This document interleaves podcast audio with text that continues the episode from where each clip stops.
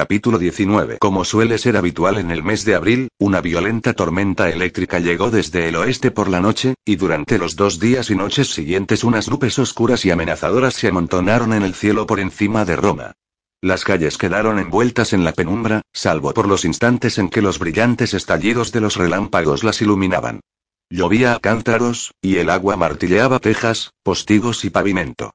Torrentes llenos de inmundicia barrían las calles y callejones de la capital, y caían con fuerza en los desagües que alimentaban la cloaca máxima, que serpenteaba bajo el corazón de Roma antes de unirse al Tíber. La población de la ciudad se refugió en sus casas, y durante dos días las calles quedaron vacías de las míseras sombras que hurgaban entre las basuras en busca de restos de comida. El emperador y su familia tampoco se aventuraron a salir. Permanecieron en palacio, y los hombres de la corte de burro se turnaron para marchar de los cuarteles a palacio bajo el aguacero, arrebujados en sus capas. A pesar de la grasa animal con la que habían tratado la lana para hacerla impermeable, la lluvia encontraba la manera de traspasarla y mojar las túnicas por debajo de la armadura, con lo que los pretorianos temblaban de frío hasta que acababan su servicio y los relevaban. Cato y Macro no tuvieron oportunidad de ir al apartamento de séptimo a comprobar si había algún mensaje, puesto que el centurión suplente de la sexta centuria se negó a permitir que ninguno de sus hombres abandonara el cuartel estando fuera de servicio. La mañana de su primera revista, el nuevo centurión anunció que la disciplina de la centuria se había vuelto laxa con su predecesor. Por consiguiente, habría una revista por la noche e instrucción adicional, así como los habituales servicios de guardia en palacio. El nuevo Otio también estaba saboreando su ascenso, y gritaba sus órdenes emulando a Tigelino.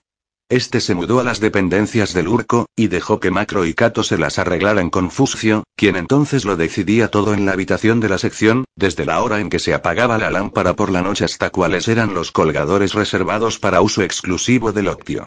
Macro hacía todo lo posible por ocultar la irritación que bullía en su interior. Cato, mientras tanto, continuó considerando el misterio del grano perdido. Repasó todos y cada uno de los detalles del registro que Macro y él habían llevado a cabo en el almacén, así como la información que había recopilado del gremio de los comerciantes de grano y del empleado de las oficinas de Cayo Frontino. ¿Cómo era posible que desapareciera tal cantidad de grano en la ciudad sin dejar ningún rastro aparente? Para Cato, era un rompecabezas desesperante que lo sacaba de quicio mientras pulía su equipo y tendía la capa y las túnicas para que se secaran en el pequeño soporte de madera, colocado cerca del brasero compacto de la habitación de la sección. Entretanto, Macro salía obedientemente todas las mañanas para cumplir con su castigo en las letrinas, situadas al final del bloque más próximo al muro del campamento. Al fin, la mañana del tercer día la tormenta se alejó, dejando tras de sí un cielo azul y despejado, de modo que el sol empezó a calentar los tejados y calles de Roma, creando volutas de vapor que se retorcían lánguidamente en el aire antes de desvanecerse. La gente empezó a salir a la calle y, una vez más, los cuerpos de los que habían muerto de hambre o sucumbido a la enfermedad debido a su débil estado se sacaron en carros fuera de las puertas de la ciudad, para que se sumaran a los muchos cientos que ya se habían depositado en las fosas comunes abiertas a lo largo de las carreteras que salían de Roma. Aquella mañana llegó un aviso de palacio. El emperador y sus séquitos saldrían a inspeccionar los trabajos de ingeniería y los preparativos para el espectáculo en el lago Albino. Burro dio la orden de formar a las centurias quinta y sexta, y Tigelino recorrió los barracones como un vendaval bramando a sus soldados que cogieran el equipo y formarán listos para marchar. Los soldados de cada sección salieron apresuradamente, algunos de ellos abrochándose los barboquejos y la armadura. Cuando el último de los hombres estuvo preparado, Tigelino ordenó que se pusieran firmes e inspeccionó las filas, reprendiendo a sus soldados por la más mínima infracción, en tanto que un obediente Fuscio, a su lado, anotaba el delito y el castigo en una tablilla encerrada. Cuando finalizó la inspección, Tigelino retrocedió y se plantó frente a los hombres que tenía bajo su mando con los puños apoyados en las caderas. Sin duda algunos de vosotros aún os preguntáis qué ha sido del Urco. Por lo que a vosotros respecta, está muerto. Y por lo que a él concierne, podría ser que lo estuviera cuando el tribuno burro le ponga las manos encima. Tigelino hizo una pausa, y algunos de los soldados no pudieron evitar sonreír. El centurión inspiró profundamente y continuó hablando. Ahora soy vuestro comandante. Yo dicto las normas y comandaré la mejor centuria de toda la guardia pretoriana. Eso significa que seré duro con vosotros. Voy a imponer disciplina. Disfrutaré de unos soldados elegantes, y tendré héroes si surge la necesidad. Cualquiera que no cumpla con mis exigencias será mejor que se prepare para ser trasladado fuera de la guardia a alguna formación menor. Si dicho soldado opta por quedarse, entonces lo destrozaré. ¿Queda claro? Sí, señor. Respondieron los hombres de manera desigual. No os oigo, maldita sea. Bramó Tigelino. Parecéis una jodida muchedumbre. He dicho, ¿queda claro? Sí, señor. Gritaron los soldados con una sola voz, que resonó en las paredes de la plaza de armas. Eso está mejor, asintió Tigelino. Ya habéis demostrado al emperador que sois buenos en combate. Él nos ha honrado con hacer de esta unidad su escolta personal. Tengo intención de mantener dicho honor en un futuro previsible, caballeros. Siempre que el emperador salga de palacio quiero que sean mis hombres los que le protejan. Quiero que nosotros sigamos siendo su primera y última línea de defensa. Seremos el escudo y la espada a su lado. Él seguirá depositando su fe en nosotros, confiándonos su vida y las vidas de su familia.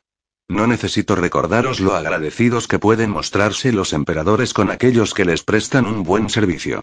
Cumplí con vuestro deber y todos saldremos beneficiados con ello. No me defraudéis, paseó la mirada por las filas de sus soldados y, a continuación, la volvió hacia Fuscio. Esto es todo. Que los hombres formen junto a la puerta principal listos para marchar, Octio. Sí, señor. Fuscio se cuadró y permaneció allí hasta que Tigelino hubo abandonado la pequeña plaza de armas. Entonces gritó. Sexta centuria, izquierda. Las dos líneas ejecutaron la maniobra y quedaron esperando la siguiente orden. Marchen. Cuando la columna avanzó, Macro se dirigió en un susurro a Cato, que en aquel momento marchaba delante de él. ¿Qué te parece esto? Ya sabes lo que pienso, contestó Cato. Aguzaremos la vista y el oído, y observaremos con atención. Los hombres de la quinta y sexta centurias marcharon hasta el lugar en que les esperaba el tribuno burro, montado en un caballo negro inmaculadamente almohazado. Cuando la columna estuvo dispuesta, el tribuno agitó una mano en dirección a la puerta, y la primera fila avanzó.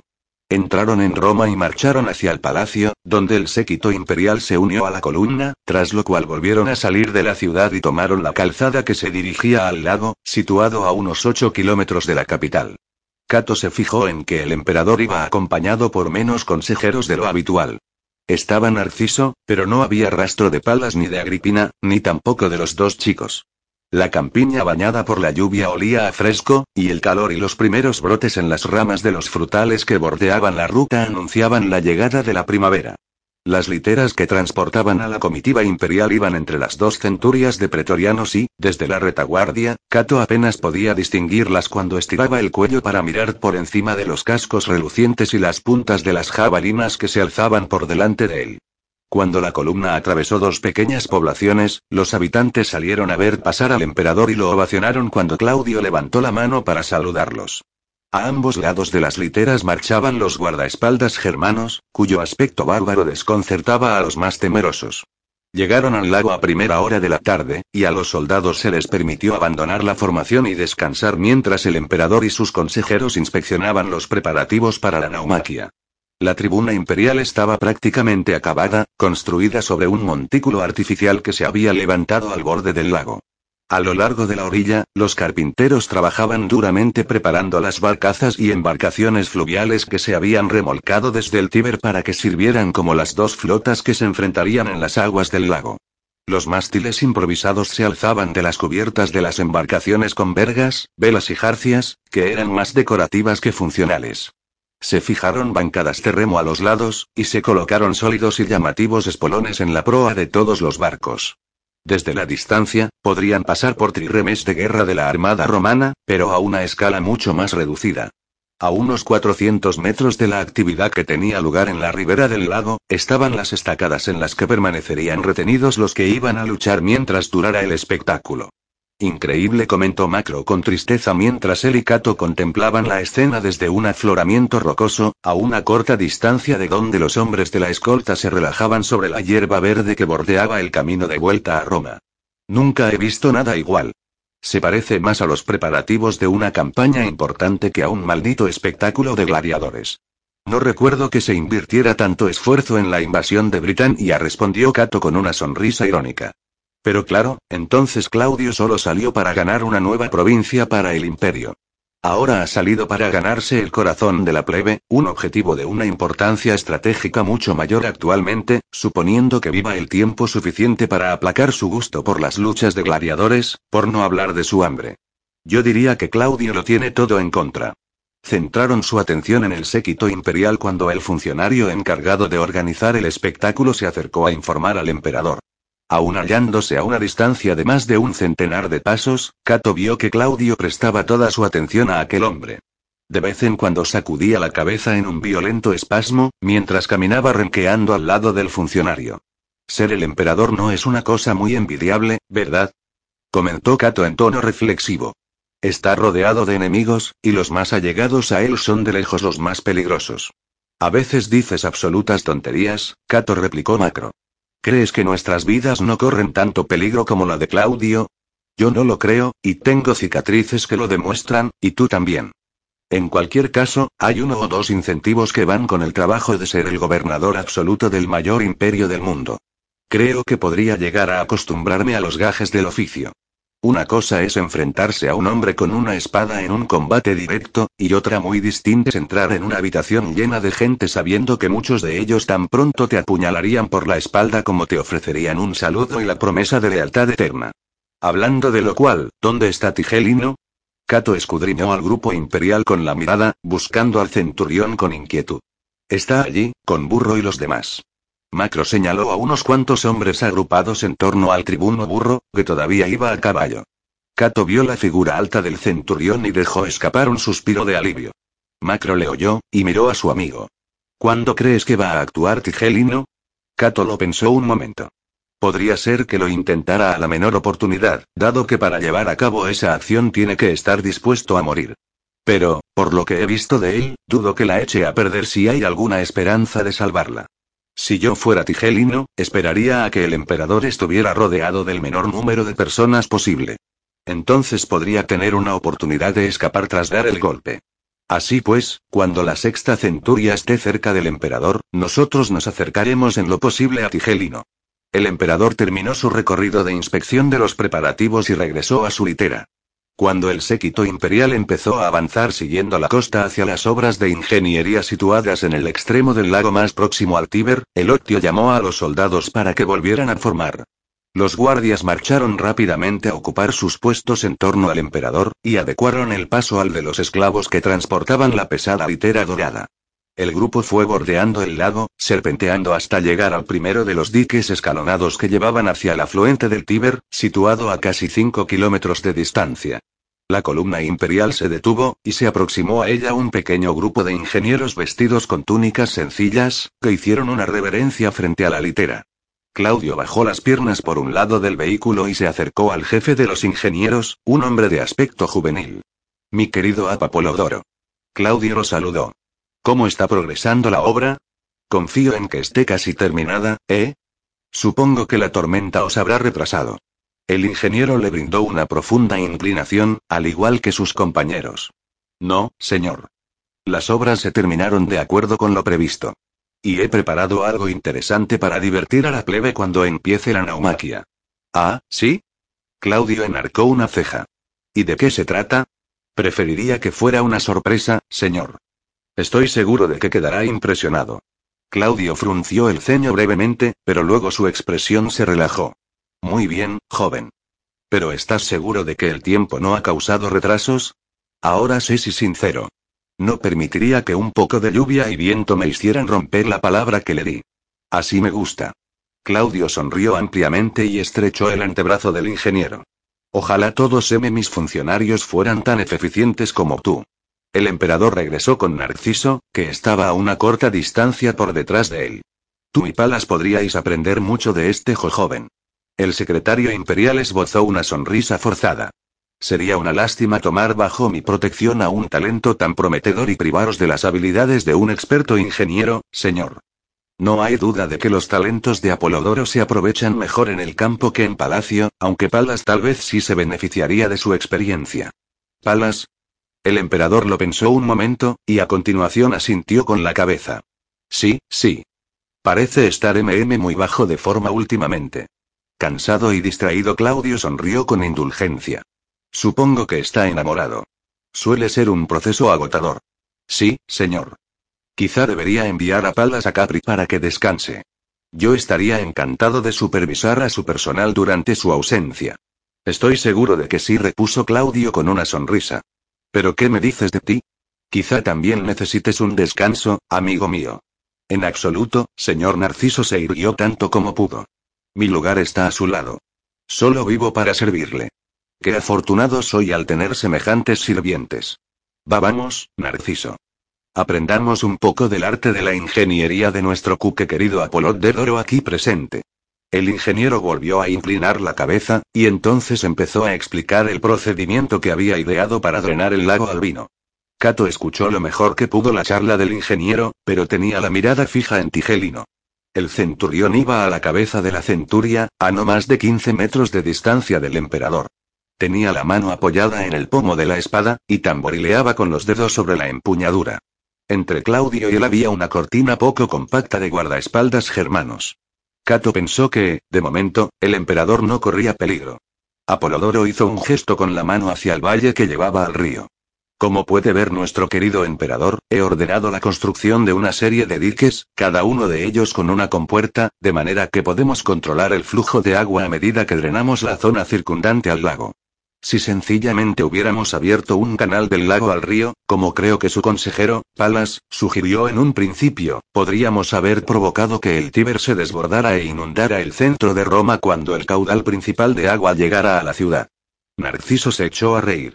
No fue uno de los mejores momentos de mi amigo, siento decirlo. De todos modos, Palas tiene sus talentos, cualesquiera que puedan ser. Tienes mucha razón, coincidió Claudio moviendo la cabeza. Mi esposa, Agripina, lo tiene muy bien considerado, en efecto. Macro susurró. De eso estoy seguro. CHSSSST. Repuso Cato. El ingeniero encabezó la marcha por el sendero que se había abierto en la pendiente del valle. Cada 800 metros, más o menos, había un dique, tras el cual el agua que fluía del lago llenaba una extensión del valle. Más avanzada la tarde, la procesión llegó al fin al último y mayor de los diques. De su base manaba una pequeña corriente de agua que rodeaba una curva del valle, cuyos lados eran sensiblemente más empinados que los de la parte más alta del valle. La corriente estaba alimentada por un conducto cavado en torno al extremo del dique. Unos cuantos esclavos se hallaban a un lado, cargando madera sin usar en un carro. Hicieron una breve reverencia en dirección al emperador, y acto seguido prosiguieron con su tarea. Apolodoro se detuvo al pie del dique, donde unos maderos largos y gruesos reforzaban las estacas clavadas verticalmente en el suelo. Se habían atado unas cuantas cuerdas en torno a los contrafuertes centrales, que se habían llevado hasta los lados del valle donde, tras hacerlas pasar por unas grandes poleas, se habían asegurado a unas estacas. Narciso alzó una mirada recelosa hacia el dique imponente que se alzaba unos 15 metros por encima de él. ¿Estamos del todo seguros aquí? Por supuesto. Apolodoro sonrió con confianza. Avanzó y dio unas palmadas en uno de los maderos que hacían de contrafuerte. Se necesitarán 100 hombres tirando de las cuerdas para sacar uno de estos. Es exactamente lo que ocurrirá cuando llegue el momento, en cuanto hayamos despejado la ruta que tomará la corriente hacia el afluente que llega hasta el Tíber. De momento, haría falta nada menos que un terremoto para moverlos. En cuanto se haya drenado el agua de detrás de este dique, iremos subiendo por el valle, drenando las balsas una por una hasta que lleguemos al lago. De este modo podemos controlar el flujo de agua, y solo habrá una mínima subida en el nivel del Tíber durante un corto espacio de tiempo. Retrocedió y contempló el dique con manifiesto orgullo ante su logro. Entonces, consciente una vez más de la presencia del emperador, Apolodoro se volvió hacia él a toda prisa. El festejo para celebrar el término del proyecto está listo, señor. Justo allí, pasada la curva del valle, en la orilla del río. Si quiere hacer el honor de acompañarme. ¿Qué? Ah, sí, sí, por supuesto. Claudio sonrió. Será un pepe placer, joven. Tú primero. Narciso dio un paso adelante. Señor, ya empieza a hacerse tarde. No es probable que lleguemos a la ciudad antes del anochecer. Sería prudente que nos pusiéramos en marcha hacia Roma sin demora. Tonterías. Claudio puso mala cara. ¿Qué pasa? ¿Te da miedo la oscuridad? En cualquier caso, este hombre ha hecho un tetra trabajo maravilloso. Lo menos que podemos hacer es celebrar su éxito. Narciso inclinó la cabeza. Como desee, señor. El emperador dio unas palmaditas en la espalda a Apolodoro. Tú primero, muchacho. Tú primero. El valle torcía suavemente a la derecha, y daba a una extensión de terreno abierto. A unos 200 pasos más allá, el río relucía bajo el sol en su transcurso hacia el Tíber. Se habían colocado varias mesas juntas y se habían cubierto con un trozo de tela roja. Sobre la mesa había una tarta enorme, que reproducía ingeniosamente el dique que acababan de ver. Treinta o cuarenta miembros del personal de Apolodoro se hallaban esperando detrás de la mesa, e inclinaron la cabeza cuando el emperador se acercó. Claudio sonrió con deleite al llegar a la mesa, y examinó la tarta con fruición. Excelente. Más que excelente. Confío en que su sabor sea igual de bueno que su aspecto, ¿eh? Debería serlo, señor. Los mejores cocineros recorrieron toda Roma en busca de los ingredientes para prepararla. Parece deliciosa. Seré el primero en probarla, si puedo. Por supuesto, señor. Apolonio chasqueó los dedos, y un esclavo avanzó a toda prisa con una cuchara para el emperador. Claudio vaciló un momento, y luego hundió la cuchara en la jalea azul de detrás del dique y se volvió hacia su séquito. Tribuno burro. Uno de sus hombres, por favor Claudio se volvió a mirar al ingeniero. No es mi intención ofenderte, pero tengo que asegurarme. Lo comprendo, señor. Burro se volvió en la silla para mirar a los soldados de la sexta centuria. Antes de que pudiera decir nada, Tigelino dio un paso al frente.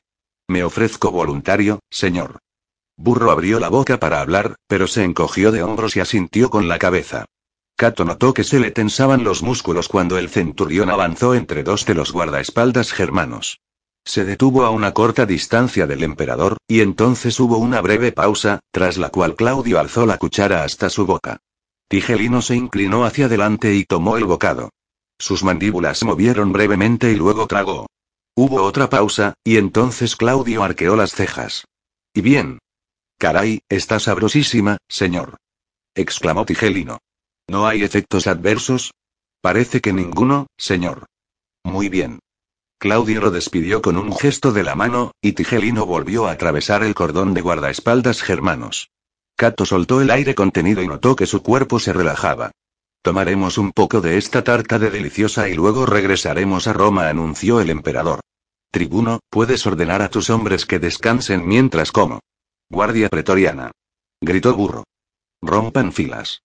Los guardias, a los que les habían reducido las raciones, continuaron mirando con envidia tras haberse retirado a una corta distancia para permitir que Claudio y su pequeño séquito picaran de la tarta y se permitieran una conversación trivial.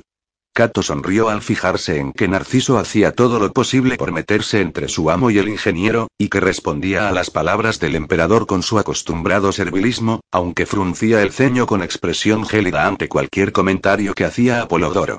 Macro miraba la tarta con tristeza. Daría cualquier cosa por un poco de eso. Parece demasiado pesada, respondió Cato con desdén. Lo más probable es que se te indigestara. Podría vivir con ello. Macro arrancó la mirada de la tarta y miró a su amigo. Me preocupé un poco cuando nuestro amigo Tigelino se acercó a probar la comida. Yo también. Parece ser que estaba en lo cierto. Sea cual sea su plan, contempla una acción suicida. Excepto por la indigestión. Macro miró al centurión mientras él y Cato permanecían apoyados en sus escudos. Tigelino se había alejado un poco y se había desabrochado las correas del casco para quitárselo. Se enjugó la frente y, a continuación, empezó a desabrocharse el peto. Echó un breve vistazo hacia el valle con expresión tensa. Tigelino dejó su armadura en el suelo y estiró los hombros levantando los brazos al aire. Macro se volvió a mirar al pequeño grupo de dignatarios apiñados en torno a la tarta, tomando cucharadas de los ingredientes selectos. Su estómago sonó tan fuerte que hasta Cato lo oyó, y los dos intercambiaron una sonrisa. Cato abrió la boca para hacer un comentario, pero antes de que pudiera hablar se oyó un chasquido sordo que retumbó en el aire. Todo el mundo se volvió a mirar en dirección al ruido. Al cabo de un momento, hubo otro chasquido que se mezcló con una cacofonía de madera astillándose y rocas cayendo. Entonces se oyó un rugido que fue aumentando de volumen y llenó el aire. Una brisa repentina empezó a soplar en el extremo del valle y aumentó de forma extraña. ¿Qué coño es eso? Macro se volvió hacia el estrépito. Pero Cato supo al instante que era aquel sonido y notó de inmediato un gélido nudo de terror en el estómago. Echó un vistazo al emperador, quien miraba hacia el valle con la cuchara llena de gelatina a medio camino de su boca. Al volverse de nuevo, Kato vio una masa líquida, oscura y brillante que, arremolinando espuma, trazaba la curva del valle derribando los árboles raquíticos que se aferraban a las laderas empinadas, desprendiendo rocas y montículos de tierra, y llevándoselo todo por delante. La vasta masa de agua que había estado contenida por el primer dique salió del valle con un rugido, directamente hacia la comitiva imperial y su escolta. Capítulo 20. En un primer momento, nadie se movió. Estaban todos demasiado horrorizados viendo el muro de agua arremolinada que se abalanzaba hacia ellos. Tigelino fue el primero en reaccionar. Se llevó una mano a la boca para hacer bocina y chilló. Corred. Corred por vuestras vidas. Su grito rompió el hechizo, y el séquito imperial, los ingenieros y los guardias pretorianos empezaron a huir, algunos se alejaron sin más del agua, pero la mayoría intentó escapar hacia el lado donde el terreno se elevaba ligeramente. Kato tiró el escudo y la lanza, y empezó a deshacer el barboquejo del casco. Macro hizo lo mismo, alejándose ya de la ola. Espera. Lo llamó Kato. Debemos salvar al emperador. Macro se detuvo, asintió con la cabeza y se dio la vuelta hacia la mesa y la tarta. Claudio se dirigía hacia el río dando traspiés tan deprisa como le permitía su cojera, lanzando miradas aterrorizadas por encima del hombro a la ola que se aproximaba. Tigelino corría a toda velocidad detrás de él y, con una punzada de miedo, Cato vio que el centurión podría llegar antes hasta el emperador. Echó a correr tan deprisa como pudo, cargado aún con el peso de su cota de malla. Macro corrió tras él. La ola empujaba un cojín de aire por delante de ella, y la fuerte brisa agitó los pliegues de la toga del emperador y los mechones de su cabello. Mientras corría en diagonal hacia Claudio, Cato oyó el rugido sibilante y ensordecedor de la avalancha de agua que se dirigía hacia ellos. A su izquierda, vio que Tigelino ganaba terreno y que alcanzaría antes al emperador. Llevaba la daga en la mano, con la punta baja y hacia afuera, y corría resuelto hacia su presa. Kato notó el aire frío en su espalda, se arriesgó a echar un último vistazo a la ola y vio que estaba a no más de 15 metros por detrás de él, una horrible masa revuelta de agua marrón que arrastraba maleza y árboles consigo. Oyó un grito de terror y desesperación a su derecha, cuando cayó el primero de los pretorianos, y la voz se silenció al instante cuando el hombre fue aplastado por la ola. Por delante, Tigelino se encontraba ya a no más de tres metros del emperador, cuando de pronto la punta de su bota chocó contra una piedra y el centurión tropezó. Cayó de bruces, y la daga se le escapó de entre los dedos. Cato continuó corriendo y gritando. Señor. Señor. Claudio volvió la cabeza, miró a Cato con los ojos desmesuradamente abiertos y luego desvió la mirada más allá, horrorizado. Cato agarró al emperador del brazo y con la otra mano tiró de su toga para quitársela. El emperador se resistió de inmediato, y empezó a arremeter con el brazo que tenía libre. Socorro. Asesino. No, señor. La toga será demasiado pesada para usted. Gritó Cato al tiempo que intentaba arrancar la gruesa tela de lana del hombro del emperador. Oyó gritar a Macro a una corta distancia por detrás, pero antes de que pudiera volverse a mirar, la ola los alcanzó. Hubo un instante en el que Kato sintió una oleada en torno a las pantorrillas y se puso delante del emperador para intentar protegerlo con su cuerpo. Toda la fuerza del agua le dio de lleno en la espalda y le arrancó los pies del suelo de inmediato. Kato intentó mantenerse derecho, y agitó las piernas para intentar afianzarse en el suelo mientras el agua lo arrastraba. Estrechó a Claudio con fuerza y lo empujó hacia arriba.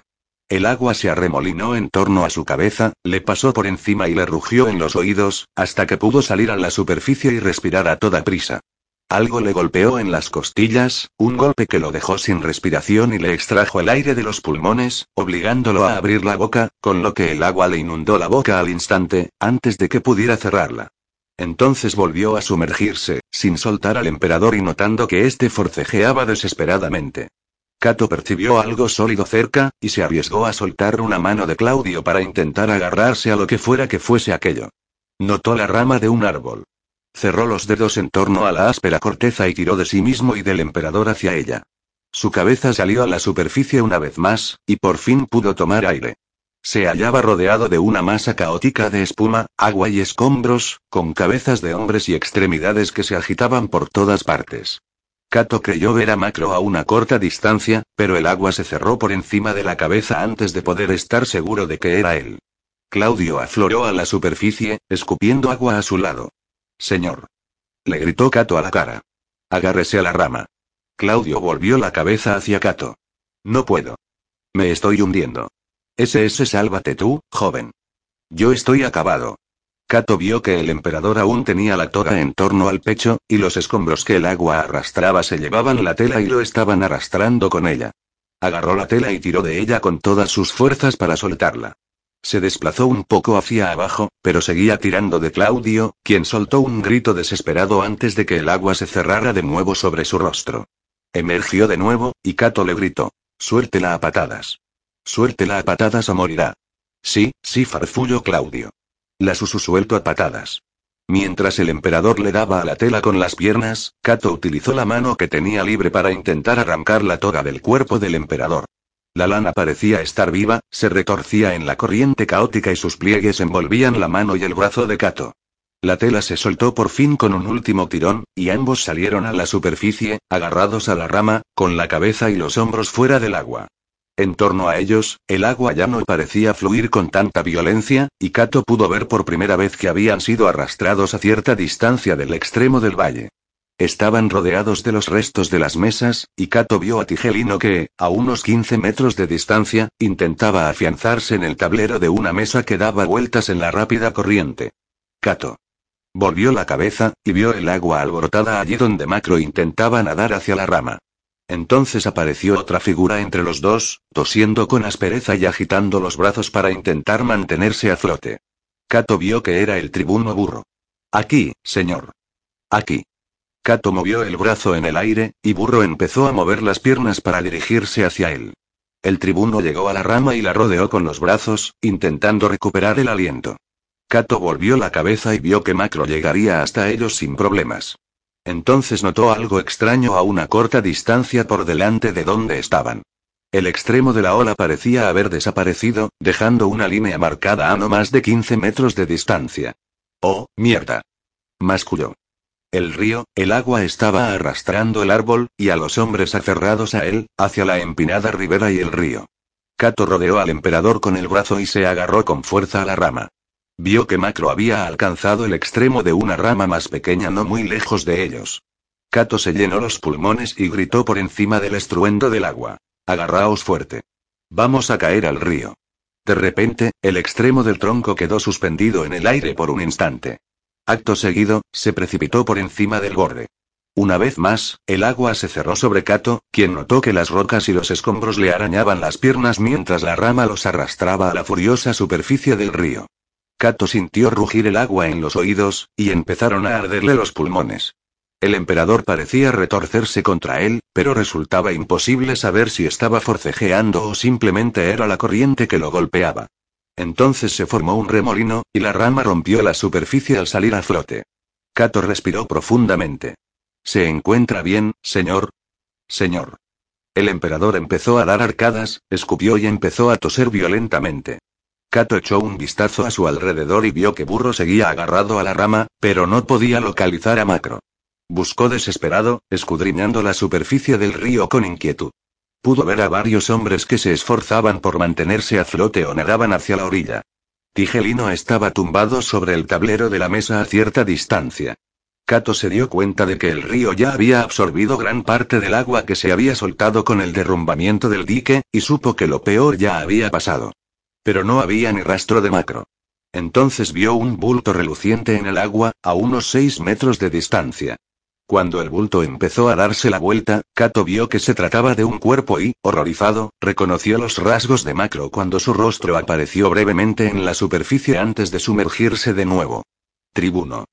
Gritó Kato. Tribuno burro. Señor. Burro alzó la vista con expresión aturdida y su único ojo parpadeando. Cuide del emperador, señor. ¿Lo entiende? Sí, Burro asintió con la cabeza y se obligó a reaccionar, no sin dificultad.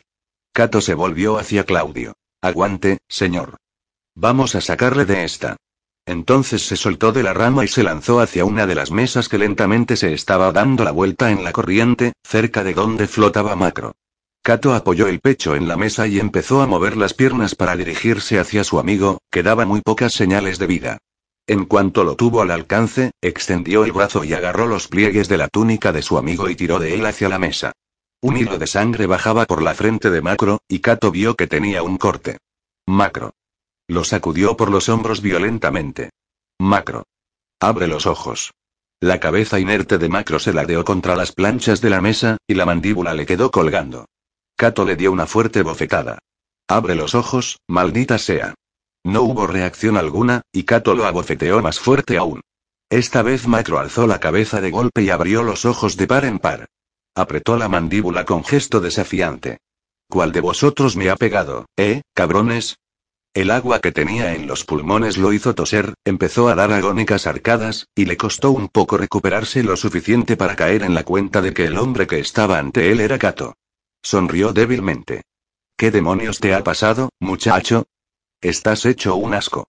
Kato no pudo evitar devolverle la sonrisa, lleno de alegría. Yo. Pues tendrías que ver la pinta que tienes tú. ¿Qué? ¿Qué ha pasado? Macro hizo una mueca. Parece como si algún hijo de puta me hubiera tirado una piedra en la cabeza. Debiste de golpeártela con la rama cuando caímos al río. ¿Al río? Macro alzó la cabeza y miró a su alrededor con expresión confusa. Entonces recordó los últimos momentos antes de que los alcanzara la ola y se sobresaltó. El emperador. Está a salvo. Allí. Cato señaló hacia el tronco donde Burro había cambiado de posición para estar al lado de Claudio. Estaba cerca del margen del río y, al cabo de un momento, se enganchó en algo que había debajo de la superficie y se fue deslizando hacia la orilla. Cato dejó escapar un corto suspiro de alivio y le dio un leve puñetazo a Macro. Vamos. Salgamos de aquí. Empezó a mover las piernas y a girar la mesa al mismo tiempo para encararla hacia la orilla. Macro se sumó a él, y empezaron a alejarse del centro del río. Les llevó un rato avanzar en la rápida corriente, hasta que notaron el lecho del río bajo las botas y dejaron la mesa en la estrecha franja de juncos que crecían al borde del agua. Allí la abandonaron, y nadaron entre los juncos hasta llegar a suelo firme, donde se dejaron caer en la orilla cubierta de hierba, más allá del juncal. Macro se rodeó la cabeza con las manos y soltó un gemido, mientras Kato permanecía a cuatro patas con la cabeza colgando y respirando profundamente, echando los últimos restos de agua que tenía en los pulmones y escupiendo para aclararse la boca. El corazón le palpitaba con fuerza, y temblaba de forma incontrolable. El aire hacía que su cuerpo empapado sintiera más frío todavía, pero Kato sabía que el temblor se debía al frenético esfuerzo realizado desde que los alcanzó la ola. Eso y la impresión y el terror por lo ocurrido, a los que su cuerpo reaccionaba ahora. Se puso de pie como pudo, y escudriñó el paisaje circundante con la mirada. Al mirar río arriba, vio el final del valle, a unos 800 metros de distancia. Una franja de tierra llena de barro, piedras y cascotes surcaba el prado comprendido entre el valle y la orilla del río. Había árboles arrancados esparcidos por el suelo, y varias figuras de pie o sentadas en medio del barro, mirando desconcertadas a su alrededor. También había gente en los márgenes del lugar por el que la ola había pasado. No había ni rastro de las literas imperiales, ni de las mesas en las que estaba la tarta. A unos cuantos centenares de pasos río arriba, Cato vio a Burro que sujetaba al emperador. Ambos iban avanzando en dirección contraria a la corriente. Tigelino había desaparecido. Cato se acuclilló al lado de Macro. ¿Cómo te encuentras? Dolorido Macro hinchó los carrillos y soltó aire. Debí de darme un buen golpe en la cabeza, me estaba agarrando a esa rama, pasamos por encima de algo y se hundió. Es lo último que recuerdo, hasta que vi a un cabrón abofeteándome la jeta de base de bien alzó la mirada. Supongo que eras tú. ¿Para qué están los amigos? Cato le ofreció la mano y lo ayudó a ponerse en pie. Vamos, volvamos a lo que quede de la centuria. Empezaron a caminar hacia las figuras desperdigadas en torno a la llanura inundada, algunas de las cuales estaban buscando supervivientes atrapados entre los escombros o atendiendo a los heridos. ¿Qué diablos ha pasado? preguntó Macro. Es obvio. El dique cedió. ¿Cómo? ¿Cómo es posible? Ya oíste al ingeniero. Harían falta un centenar de hombres para hacer que el dique se viniera abajo. Cato lo pensó un momento. Es evidente que no. O la estructura se vino abajo sola o alguien la saboteó. El trabajo chapucero de los malditos griegos, eso fue lo que lo causó. ¿De verdad piensas eso? En el preciso momento en que el emperador estaba en la zona expuesta al peligro. Es toda una coincidencia. A veces pasa. A los dioses les gusta jugar. Y algunos traidores también. ¿Viste a Tigelino? Dio la impresión de ser el único de nosotros que no se sorprendió por la ola, y se había quitado la armadura. Siguieron andando en silencio durante un rato, hasta que Macro carraspeó. Muy bien, entonces, si los libertadores son responsables de esto, ¿cómo diablos se las arreglaron para hacerlo? No lo sé. Todavía no lo sé. Pero quiero echar un buen vistazo a lo que quede del dique. Cuando se reunieron con los demás supervivientes, los guardias germanos que quedaban habían formado en torno al emperador. El pelo empapado y lleno de barro, y las túnicas y armaduras manchadas, les daban un aspecto aún más bárbaro de lo habitual, y tanto los miembros de la Guardia Pretoriana como los civiles se mantenían a distancia. Alguien había encontrado un taburete para el emperador, y Claudio estaba sentado en él contemplando la escena, aturdido. Los supervivientes se habían dirigido instintivamente al terreno elevado que había a un lado del extremo del valle, por si acaso acontecía otro desastre. Narciso estaba inclinado hacia el emperador, ofreciéndole palabras de consuelo, en tanto que un Apolodoro con expresión aterrorizada se hallaba a una corta distancia de allí, entre dos de los guardaespaldas germanos. Vosotros dos. Cato se dio la vuelta con brusquedad, y vio al tribuno burro que se acercaba a ellos a grandes zancadas. Macro y él se cuadraron y saludaron al comandante de su cohorte. Burro estudió brevemente los rasgos de Cato, y luego asintió con la cabeza. Sois los que me ayudasteis a salvar al emperador, ¿verdad? Cato pensó rápidamente. Resultaba tentador adjudicarse el mérito por la parte que había jugado rescatando a Claudio, pero sería peligroso arriesgarse a atraer la atención sobre sí mismo o sobre Macro. En particular si se enteraban los libertadores, que sin duda sospecharían de sus motivos. Estaba agarrado al mismo tronco. Eso es todo. Creo que el mayor responsable de haberlo salvado es usted, señor. Burro entrecerró los ojos, como si sospechara alguna clase de truco. Entonces asintió lentamente con la cabeza. Está bien. De todos modos, me aseguraré de que vuestra participación en esto no quede sin recompensa. Cato inclinó la cabeza en señal de gratitud. Vuestro centurión ha desaparecido. ¿Lo habéis visto? preguntó el tribuno. Estaba cerca de nosotros en el río. Lo perdí de vista después. Es una lástima. Era un buen tipo. Reaccionó enseguida para intentar salvar al emperador cuando la ola se abatió. Es una suerte que estuviera yo allí para terminar con éxito lo que él no pudo conseguir, ¿eh? Ya lo creo, señor. Ahora es Suotio quien está al mando. Burro movió la cabeza en dirección a Fuscio, que de un modo u otro se las había arreglado para no perder el bastón de mando y andaba atareado buscando soldados de la sexta centuria entre los desaliñados supervivientes. Será mejor que os presentéis directamente a él. Todavía no, tribuno intervino Narciso, al tiempo que se abría paso hacia los tres pretorianos. Quiero echar un vistazo al dique más de cerca. Y me gustaría que estos dos me ayuden, por si acaso hubiera más peligro. ¿Más peligro? Burro pareció sorprenderse por la sugerencia, pero se encogió de hombros. Muy bien, son suyos. El secretario imperial movió la cabeza en dirección al emperador, y dijo en voz baja. Cuida de él, tribuno. Está muy agitado. Por supuesto.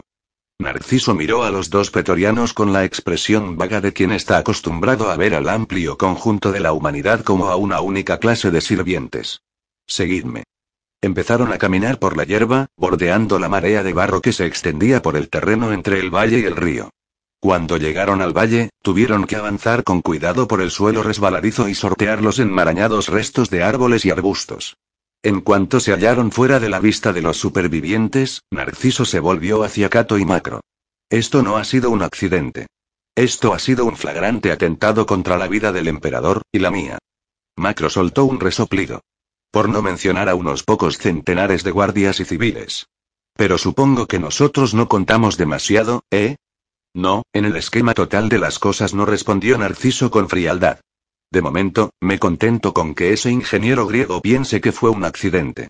Está muerto de miedo, y podría facilitarnos alguna información que resultara útil. Ahora o más adelante. Más adelante. Cato lo miró. Si resulta que en algún momento me cuenta algo que me deje en una posición de influencia sobre él, eso supondría una consecuencia útil de la situación. Macro meneó la cabeza. ¡Qué laberinto!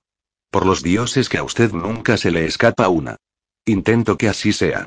Es por eso que sigo vivo y al lado del emperador. No muchos de mis predecesores pueden afirmar haber sobrevivido en esa posición ni una mínima parte del tiempo que llevo haciéndolo yo. Y ahora Palas está intentando echarlo, comentó Macro, y chasqueó la lengua. Lo ha puesto en un apuro, ¿eh? He acabado con hombres más inteligentes que Palas, replicó Narciso en tono desdeñoso. No tardaré mucho en hacer lo propio con él. Ah, no, Narciso le lanzó una rápida mirada, tras lo cual rodeó una roca grande. Miró al frente y señaló. Allí es donde encontraremos algunas respuestas, o al menos eso espero. Kato y Macro siguieron la dirección que indicaba, y vieron los restos del dique. Una hilera de rocas se extendía por el lecho angosto del valle, y el agua continuaba saliendo poco a poco entre ellas. Delante de los cimientos del dique, había más piedras y troncos esparcidos por el suelo. Los tres hombres fueron avanzando con cuidado, y se detuvieron a una corta distancia por debajo de la grieta principal. Intento recordar el aspecto que tenía antes, dijo Narciso. Debería haber prestado más atención a ese pesado de Apolodoro. ¿No había unos palos grandes sosteniendo el centro? ¿Palos? Cato sonrió. Creo que los llamó contrafuertes, y estaban hechos con troncos. Narciso lo miró y frunció el ceño brevemente. Pues contrafuertes. Recuerdo que dijo que haría falta una gran cantidad de hombres para moverlos cuando llegara el momento de drenar el agua que retenía el dique. Así es, asintió Cato. Entonces, ¿qué ocurrió? ¿De dónde vinieron todos esos hombres de pronto? No había nadie cerca del dique. Sí, sí que había alguien, repuso Cato. Sin duda recordaréis a ese grupo junto a un carro que había cerca de la base del dique. Macro movió la cabeza en señal de afirmación. Sí. Pero no podían ser más de diez. No habrían podido mover esos troncos. Ellos solos no. No. Es cierto, admitió Kato. Se abrieron paso con cautela por entre los restos embarrados. Entonces Narciso señaló valle abajo. ¿Eso de ahí no es una de esas cosas? ¿Uno de esos contrafuertes? O lo que queda de él al menos. Cato y Macro se volvieron a mirar. A unos cien pasos de distancia, hacia un lado del valle, había un tronco de árbol maltrecho que se alzaba torcido, encajado entre dos enormes piedras. Cato vio que era demasiado recto y regular como para tratarse de los restos de un árbol. Vale la pena echar un vistazo, dijo. ¿Por qué? preguntó Macro, a quien no le gustaba el aspecto de las marañas de vegetación con barro incrustado que había entre ellos y el contrafuerte roto. Para que el dique se viniera abajo, primero tendrían que ceder los dos soportes principales, ¿de acuerdo? ¿Y? ¿Acaso no tienes curiosidad por saber cómo cedieron? Macro le dirigió una mirada a Oscar. Podría tener más, la verdad. Cato no le hizo caso, y empezó a trepar por el paisaje asolado, dirigiéndose hacia las dos enormes rocas. Los otros dos lo siguieron sin mucha convicción. Cuando lo alcanzaron, Cato estaba ya examinando el grueso pedazo de madera. Parte del contrafuerte estaba enterrado en el barro y la otra sobresalía un par de palmos antes de terminar en una confusión de astillas destrozadas. Cato estaba pasando los dedos por lo que quedaba de una línea regular al borde de las astillas. ¿Veis esto de aquí? Se apartó para que pudieran verlo bien. Macro se puso de puntillas y entrecerró los ojos. Da la impresión de que lo han cerrado, alargó la mano y pasó los dedos por la marca. Y es un tajo bastante profundo. Macro y Narciso asintieron. Apostaría a que veríamos la misma marca en los demás contrafuertes si los encontráramos, así como en algunos de los soportes menores. Si debilitas el dique a de modo, ya no necesitas a centenares de hombres para hacer que toda la estructura ceda. Basta con mover algunos soportes, y la presión del agua que contiene el dique hace el resto. Narciso movió la cabeza en señal de asentimiento. Como ya he dicho, esto no fue un accidente, y aquí está la prueba. Hay otra cosa, dijo Cato. Cuando oímos el rugido de la ola, ¿se fijó en que todo el mundo se quedó clavado en el sitio? Sí. ¿Y qué pasa? Hubo uno que no lo hizo. El centurión tigelino echó a correr hacia Claudio antes de que nadie pudiera siquiera reaccionar. Y se había quitado las piezas más pesadas del equipo para asegurarse de que no lo agobiarían.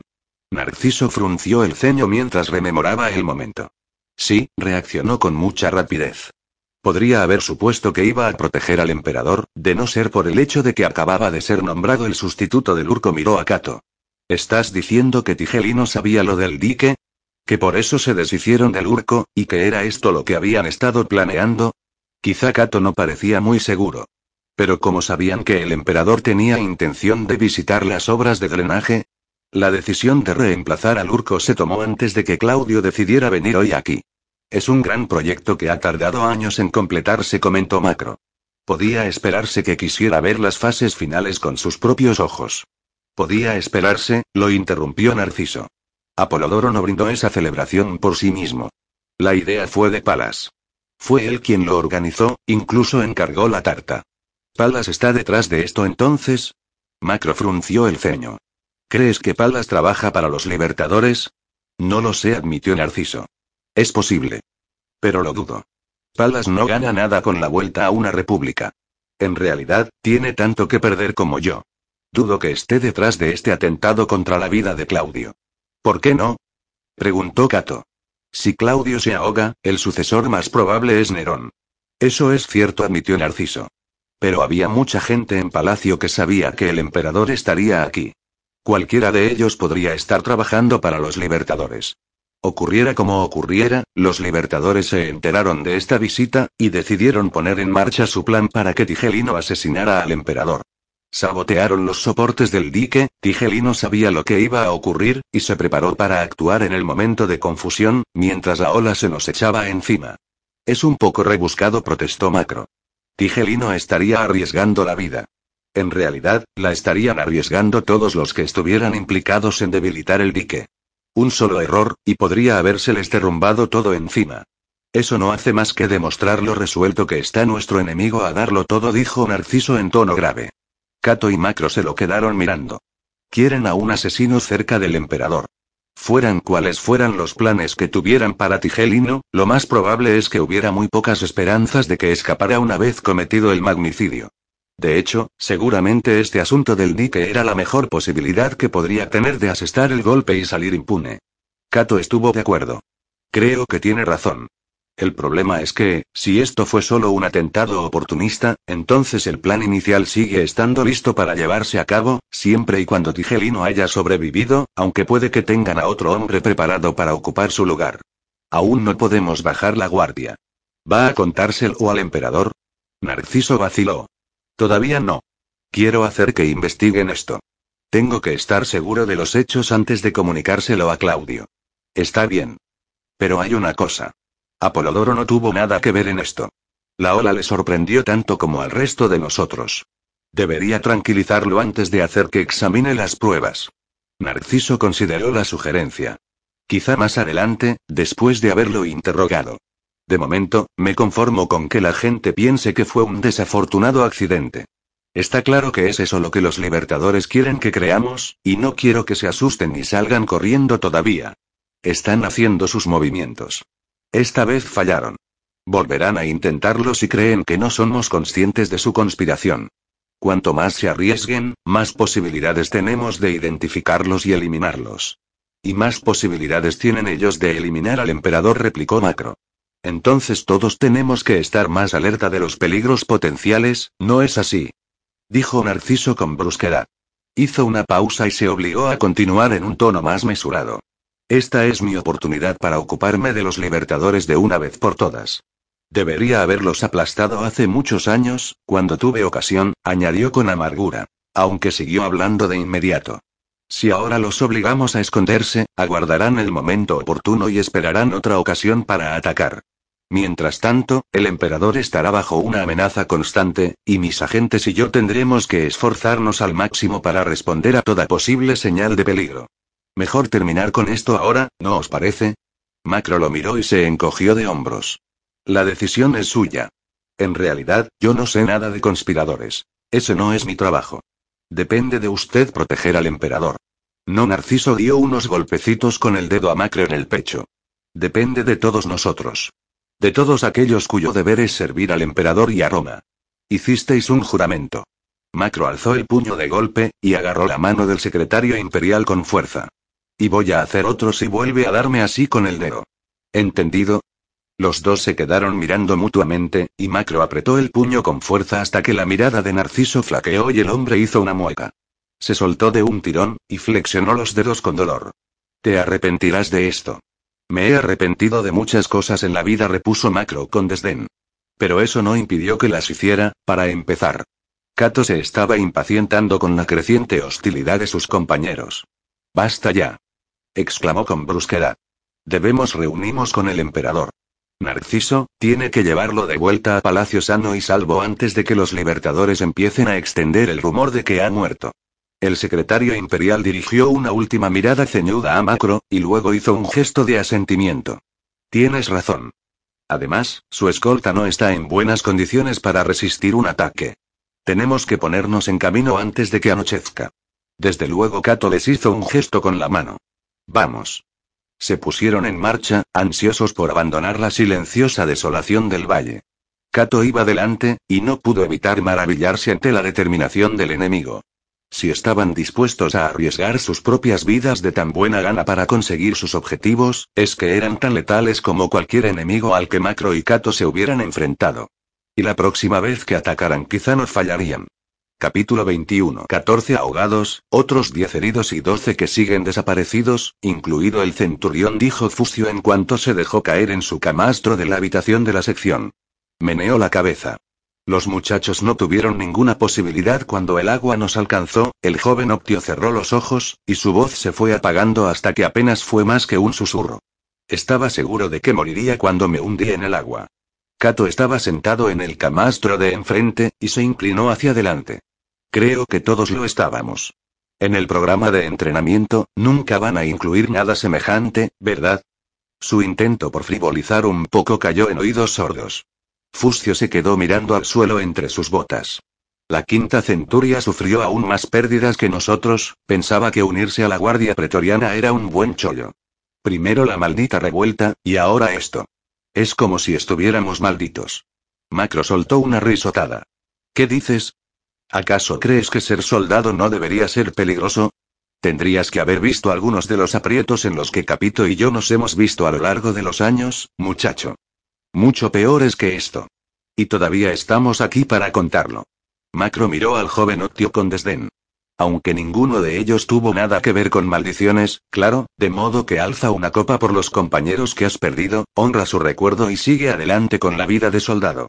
Es lo único que puedes y que deberías hacer. No te quedes ahí sentado revoleándote en tu dolor, murmurando sobre maldiciones.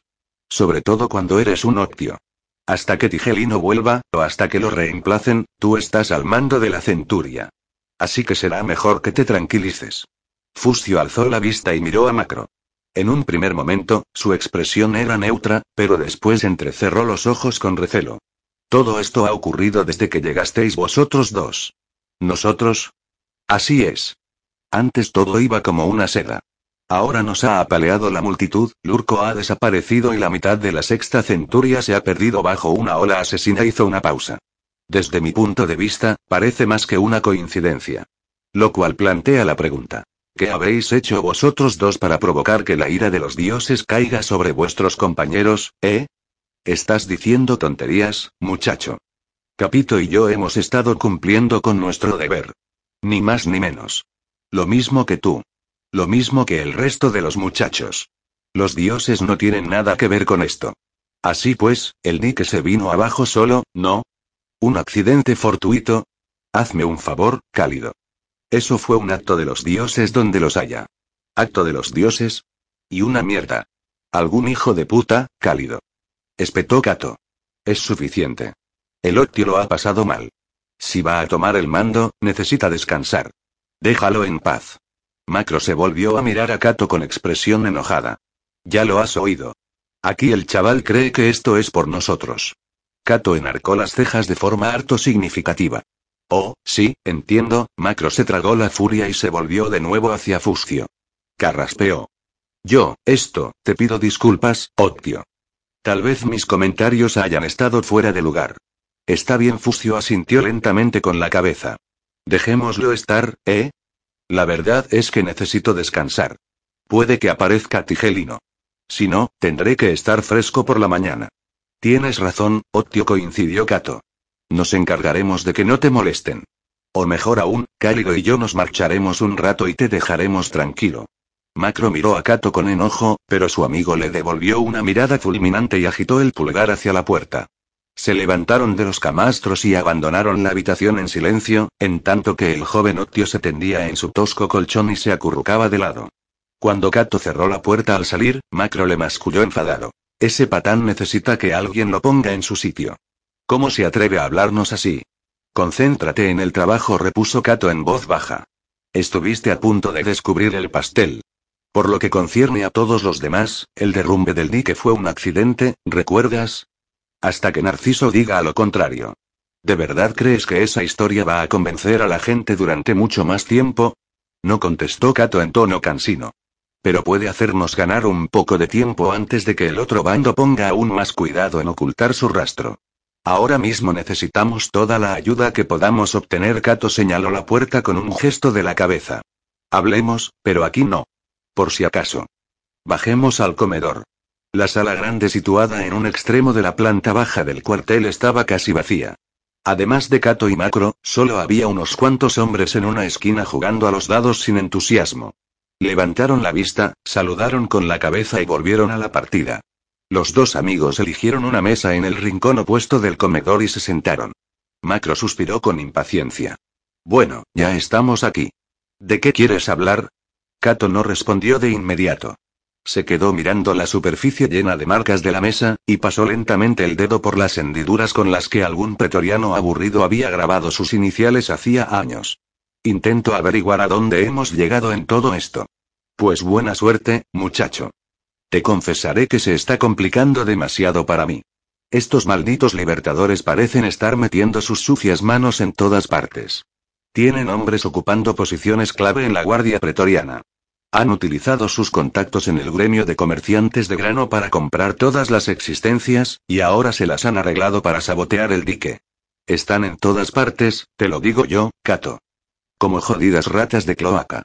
Cato frunció el ceño un momento al oír las últimas palabras de Macro, como si intentara recordar algo, hasta que meneó la cabeza dándose por vencido. Tienes razón, y no me parece razonable.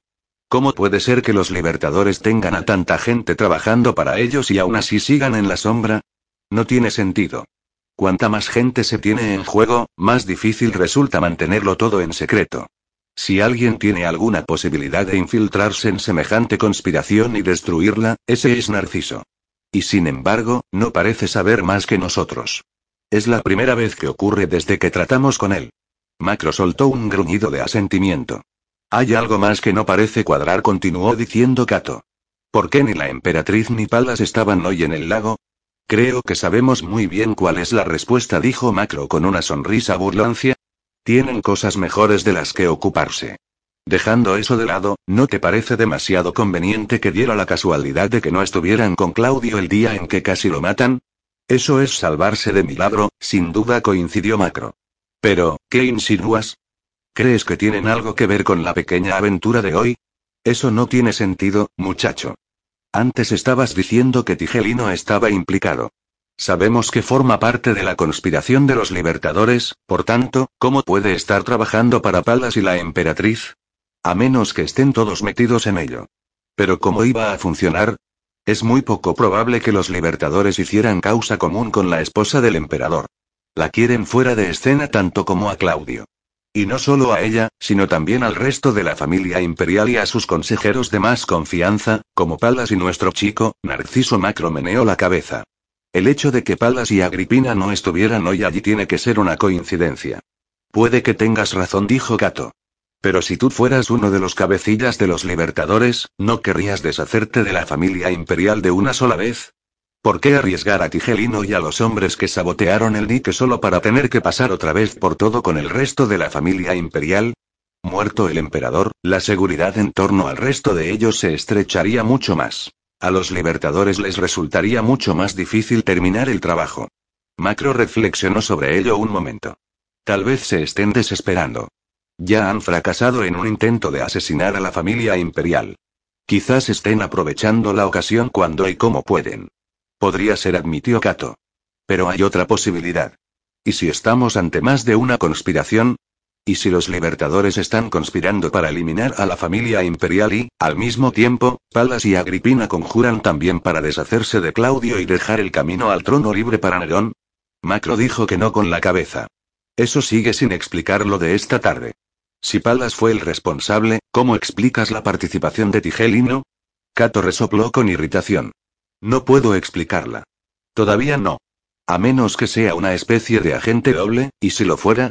La sugerencia hizo que de pronto a Kato se le agolparan las ideas en la cabeza. Eso sí que tendría sentido.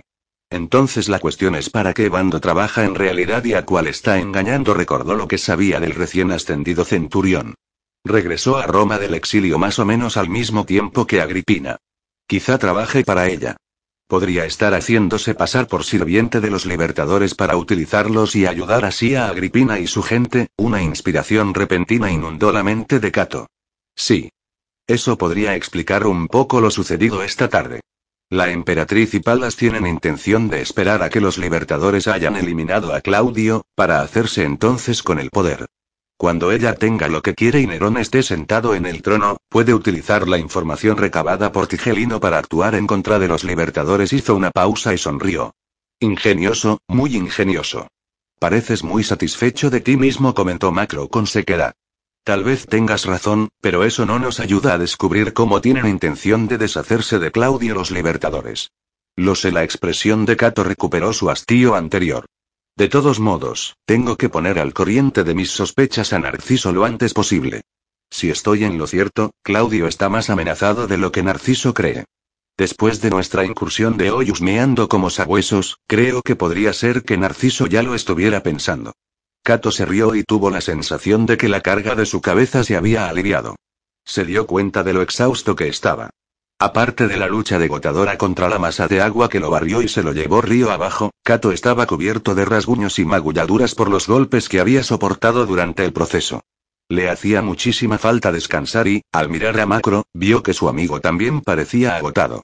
Es tarde. Deberíamos dormir un poco.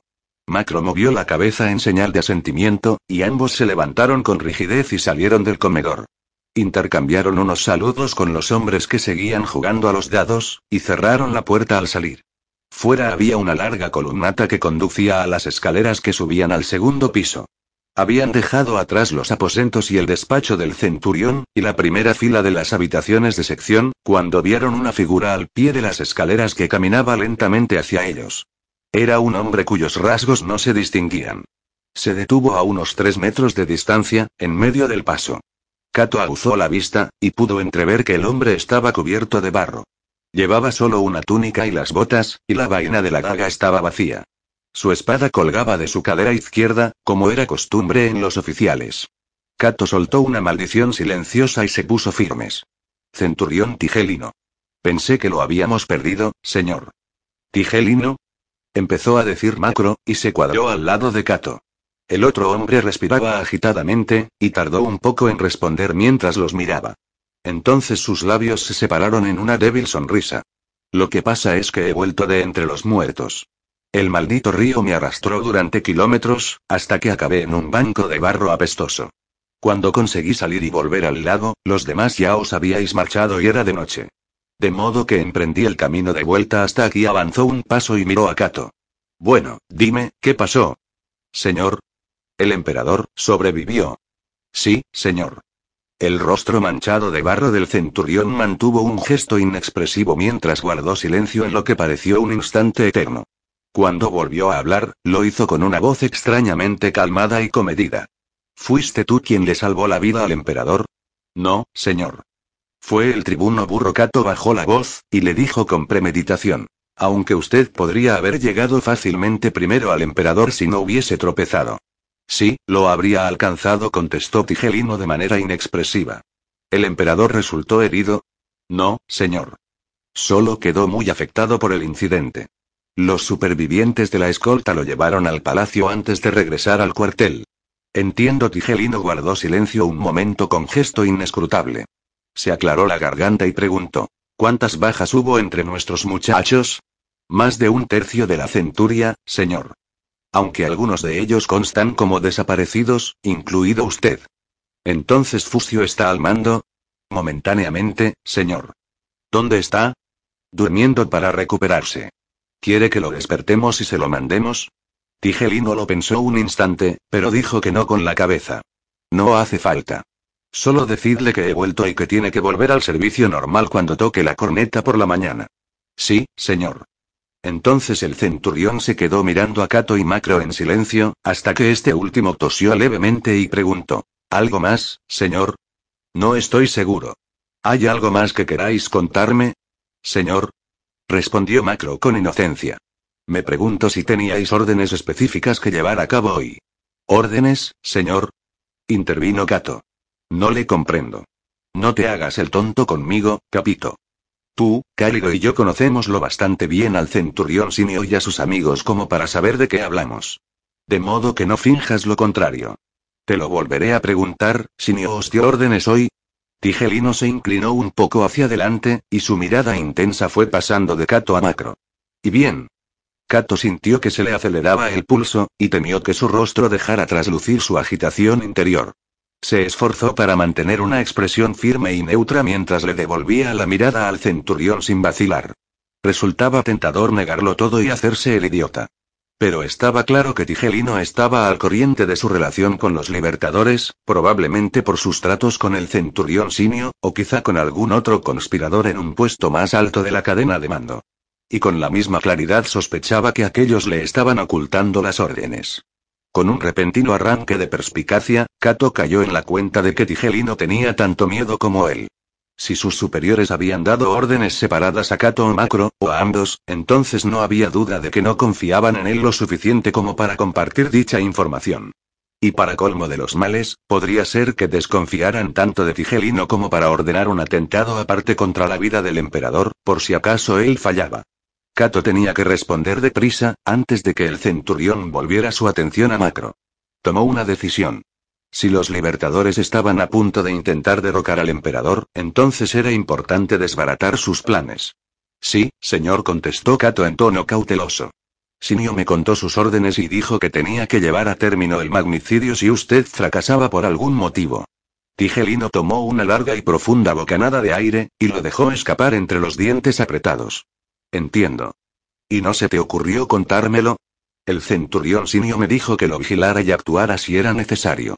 No me dijo que tenía que ponerlo al corriente de mis órdenes. Supuse que ambos lo sabían ya, o bien que se suponía que usted no tenía que saber de mi participación en el intento.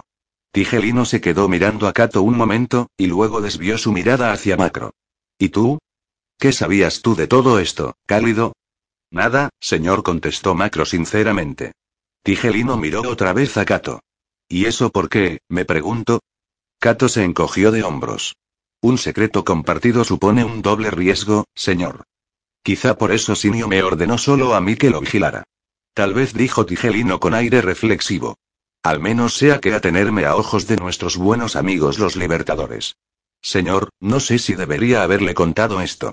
Sinio no dijo expresamente que no lo hiciera, pero quizá sería mejor que no supiera que hemos hablado.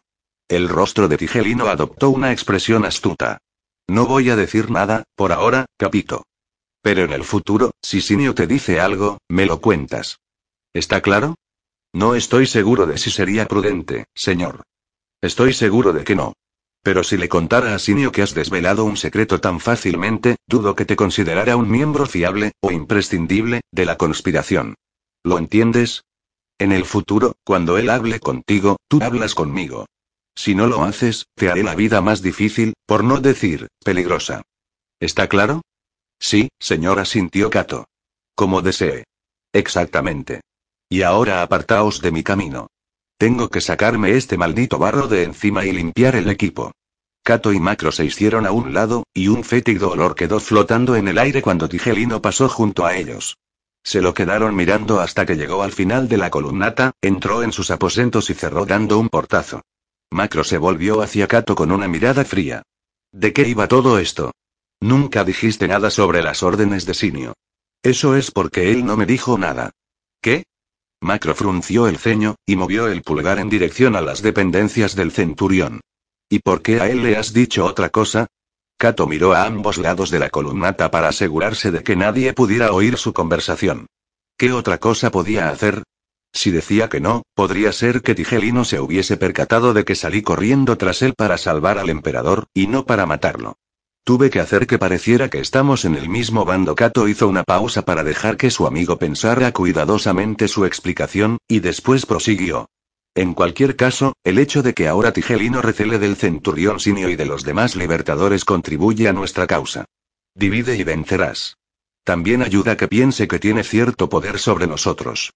Cuando este tipo de hombres dan tanto por sentado, hay más probabilidades de que sean indiscretos. Y a mí me haces quedar como un imbécil, replicó Macro con amargura. Como si no fuera de fiar. En absoluto. Los libertadores están llevando a cabo un juego peligroso. Tienen que actuar en completo secreto.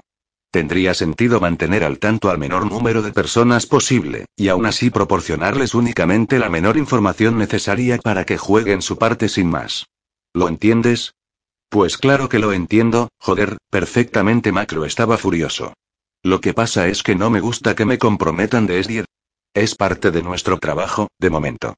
Hay que mantenerse bien despierto, Macro Cato escudriñó el rostro de su amigo en busca de algún indicio de comprensión. Las cosas están llegando a un punto crítico. En cuanto nos encarguemos de esto, podremos volver a la vida de soldado.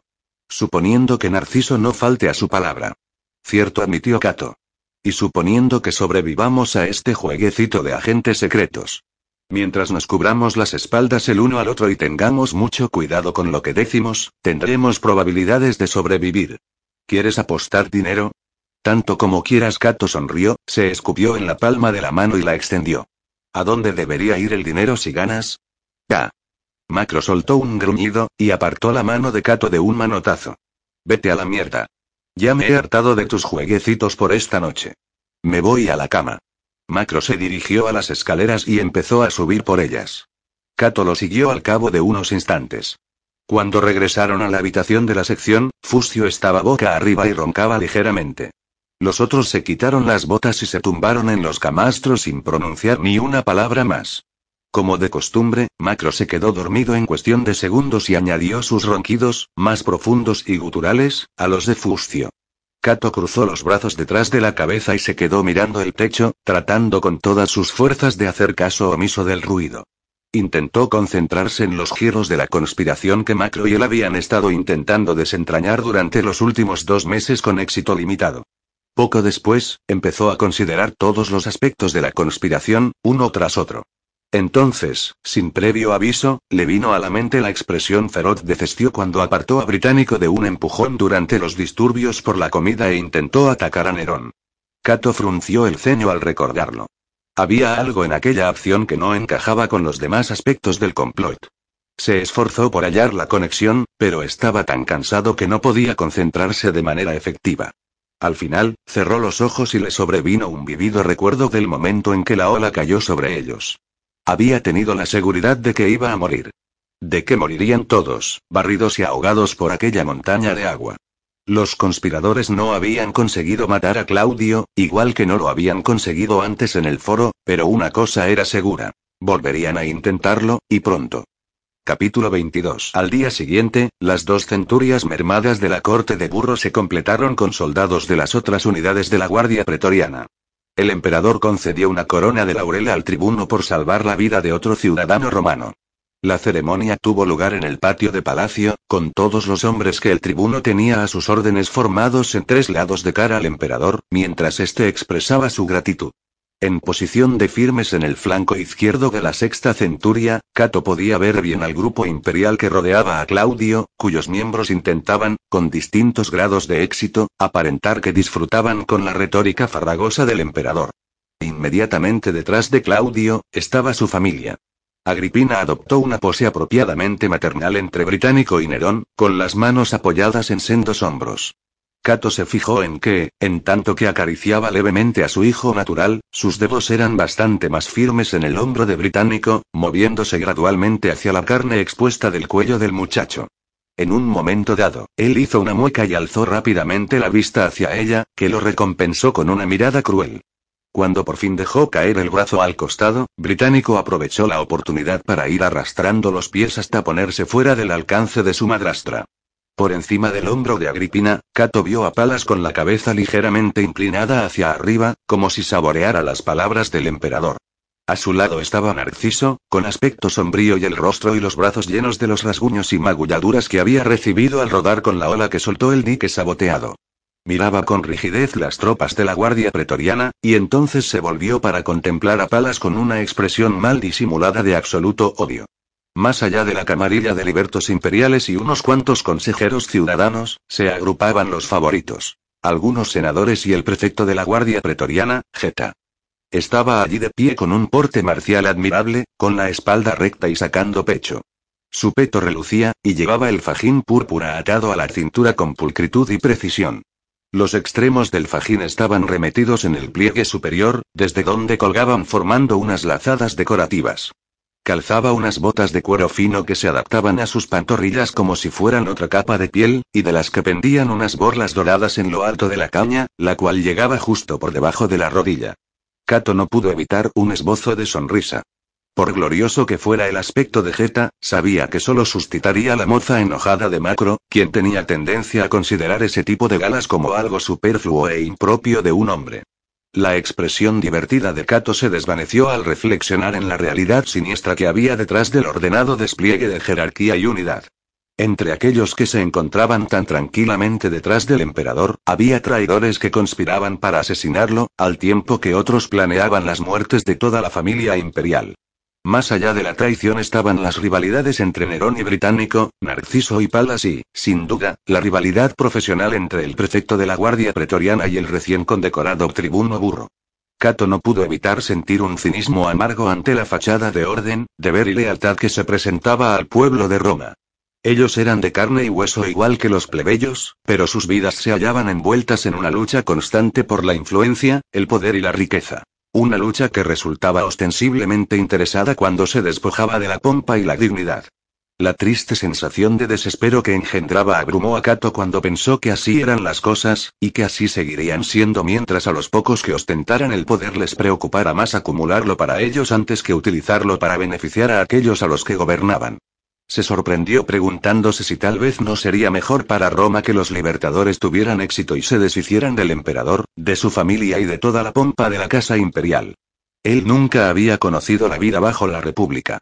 En Roma solo quedaban unos pocos hombres y mujeres que sí lo habían vivido, pero sus recuerdos de aquella época eran borrosos y poco fiables. Las pasiones de los que habían asesinado al tirano César eran ya lejanas como leyendas.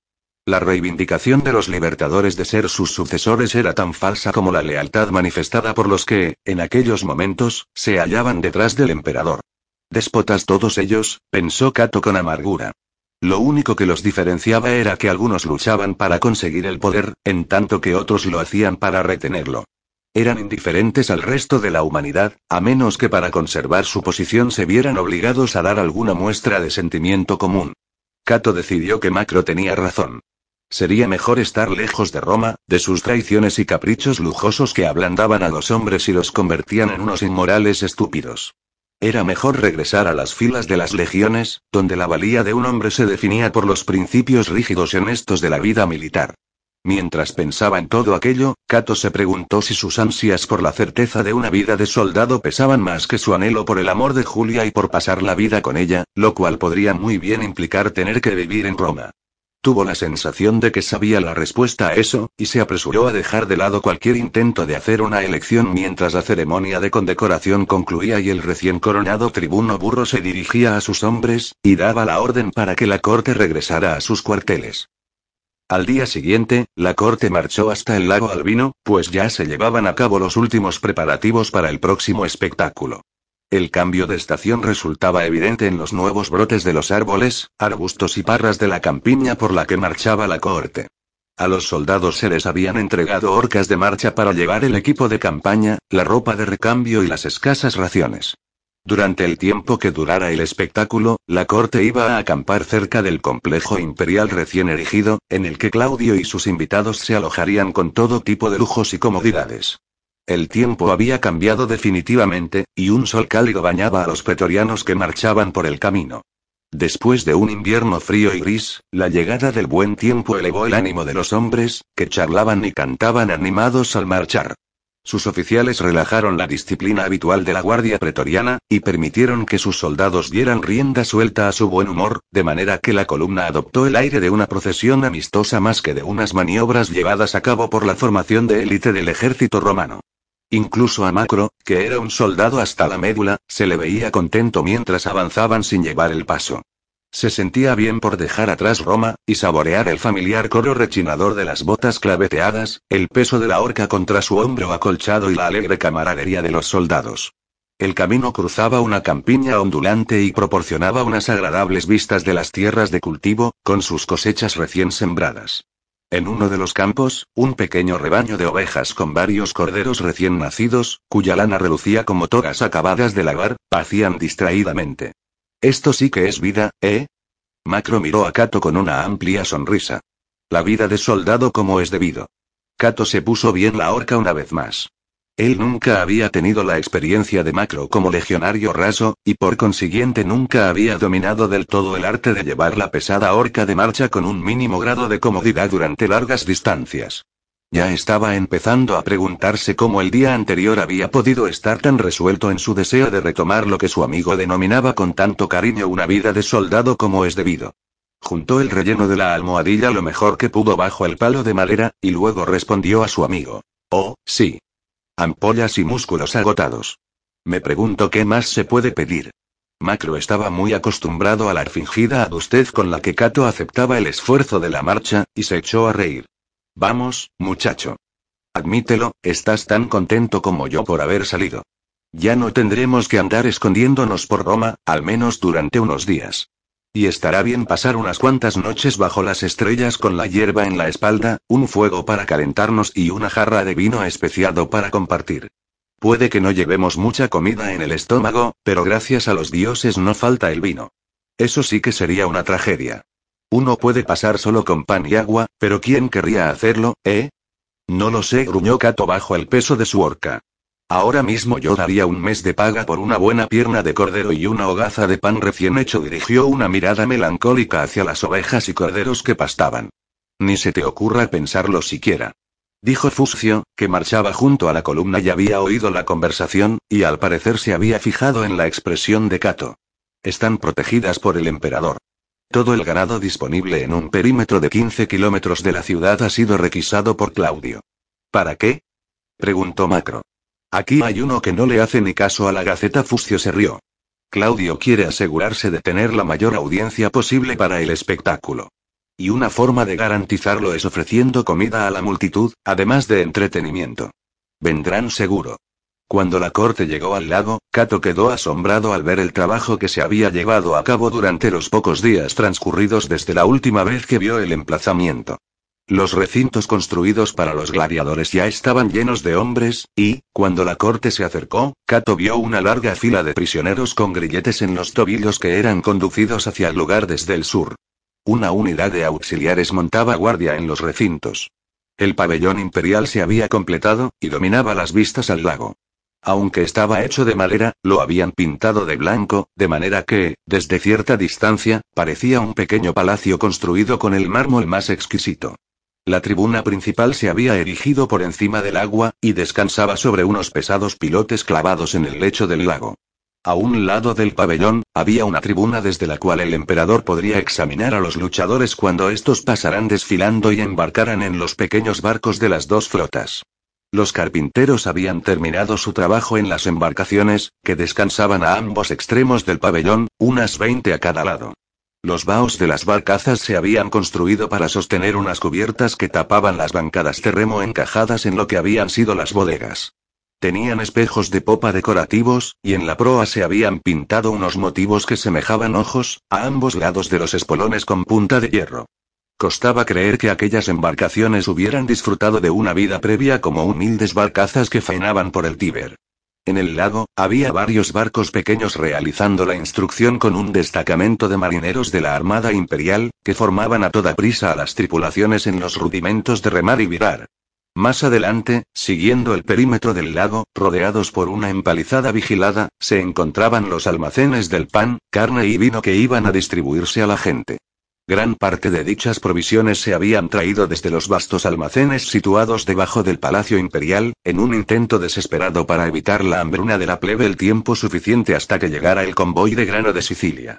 En el otro extremo del lago, ya había algunos pequeños grupos de gente apiñada en refugios improvisados, y el humo de las fogatas se alzaba en el aire contra el telón de fondo de las montañas, más allá.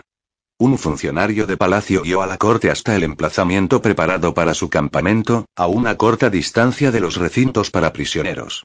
Cuando los centuriones y los oficiales ordenaron a voz en cuello dejar las mochilas, Macro estiró los hombros y movió la cabeza de lado a lado para aliviar los músculos del cuello. Entonces se detuvo, olisqueó el aire y arrugó la nariz. ¿Qué es esa peste? Cato señaló los recintos de los prisioneros. Viene de allí. No veo que haya letrinas. Sin duda se ven obligados a cagar dentro del recinto. Ambos se pararon a mirar hacia la empalizada y, al cabo de un momento, Macro murmuró, esa no es manera de vivir para un luchador. No son luchadores. Recuerda lo que dijo Narciso. La mayoría son los delincuentes y demás escoria que han podido reunir para completar las filas de los dos bandos. Macro se quedó callado unos instantes. Aún así, pronto van a combatir, y no debería tratárseles como animales. Vosotros dos. Gritó Fuscio. No os entretengáis. Acercaos a los carros y traed una tienda para vuestra sección. Había una hilera de carros aparcados en el otro extremo del campamento, y los soldados de la corte estaban atareados descargando fardos de piel de cabra, mástiles, vientos y estacas. Macro y Cato se pusieron a caminar penosamente en dirección a los carros, entre las líneas marcadas para cada una de las tiendas de la centuria, y mientras andaban Macro se echó a reír. Parece que el Octio ha recuperado el habla. Nos grita como un veterano. O al menos lo intenta. Es gracioso, me recuerda a ti al principio. A mí. Cato lo miró con las cejas enarcadas. Ya lo creo. Chillón, demasiado entusiasta y compensando la falta de experiencia con pequeñeces. Yo era así. Casi Macro sonrió. Pero al final acabaste bien. Y también lo hará nuestro chico, Fuscio, ya lo verás. Es posible Cato echó un vistazo al Octio, y continuó diciendo en voz baja. Si es lo bastante inteligente como para no meter las narices en ninguna conspiración. ¿Crees que está involucrado? No lo sé. Cato lo pensó un momento. No era una elección tan probable como Tigelino para el ascenso, de manera que creo que me reservaré la opinión de momento. Macro meneó la cabeza. Ves conspiradores por todas partes, muchacho. Me pregunto cuánto tardarás en empezar a sospechar de mí. Cato sonrió. Ese día creo que me limitaré a marcharme y a abrirme las venas sin decir nada. Si hay algo en este mundo de lo que conozco el verdadero valor es nuestra amistad. Nos ha ayudado. Macro sonrió con incomodidad, y alzó una mano para hacer callar a su amigo. Déjalo ya, Cato, o vas a hacerme llorar, joder. Durante la noche, llegaron los esclavos y sirvientes de la casa imperial para acondicionar el pabellón de la familia del emperador y sus invitados. Trabajaban a la luz de los braseros y lámparas, para asegurarse de que todo el mobiliario, mesas de banquete y divanes estuvieran dispuestos para la llegada del emperador al mediodía siguiente. Un continuo goteo de antorchas que avanzaban rodeando el otro lado del lago indicaba la llegada de los esclavos, que habían sido enviados en busca de buenos puntos panorámicos para sus amos ricos que aún estaban en Roma, metidos en la cama. La orilla opuesta se encontraba a casi 800 metros de distancia y, alineadas en toda su longitud, las fogatas y antorchas brillaban contra las montañas oscuras, de modo que sus reflejos destellaban en la superficie del agua. Después de que el resto de los hombres de su sección se hubieran retirado a la tienda para dormir, Cato y Macro compartieron un odre de vino mientras observaban cómo se iba llenando de gente la otra orilla. Dudo que vuelva a darse un espectáculo de esta magnitud, comentó Macro pensativo. Nunca he visto ni he sabido de nada parecido. Eso es porque nunca ha habido necesidad de hacer uno, sugirió Kato. Las épocas de desesperación requieren diversiones espectaculares. Si algo sale mal en el espectáculo, o si la multitud no se lo pasa lo bastante bien, Claudio tendrá los días contados. O la plebe lo hará pedazos, o los libertadores lo apuñalarán por la espalda, aunque quizá lo haga alguien incluso más cercano a él. Cato se quedó callado un momento. Alargó la mano para coger otro pedazo de leña que echar a la hoguera mortecina. Mierda, ¿qué pasa? No puede decirse que estén muy bien las cosas, ¿no? Arriesgamos la vida y derramamos la sangre para mantener a los bárbaros alejados de las fronteras de Roma, solo para que estos idiotas lo pongan todo en peligro. ¿Y? ¿Qué piensas que podemos hacer al respecto? Cato no dijo nada, miró a su amigo a los ojos con cautela. No mucho, lo reconozco. Pero me parece que, ahora mismo, Claudio es la mejor esperanza para Roma.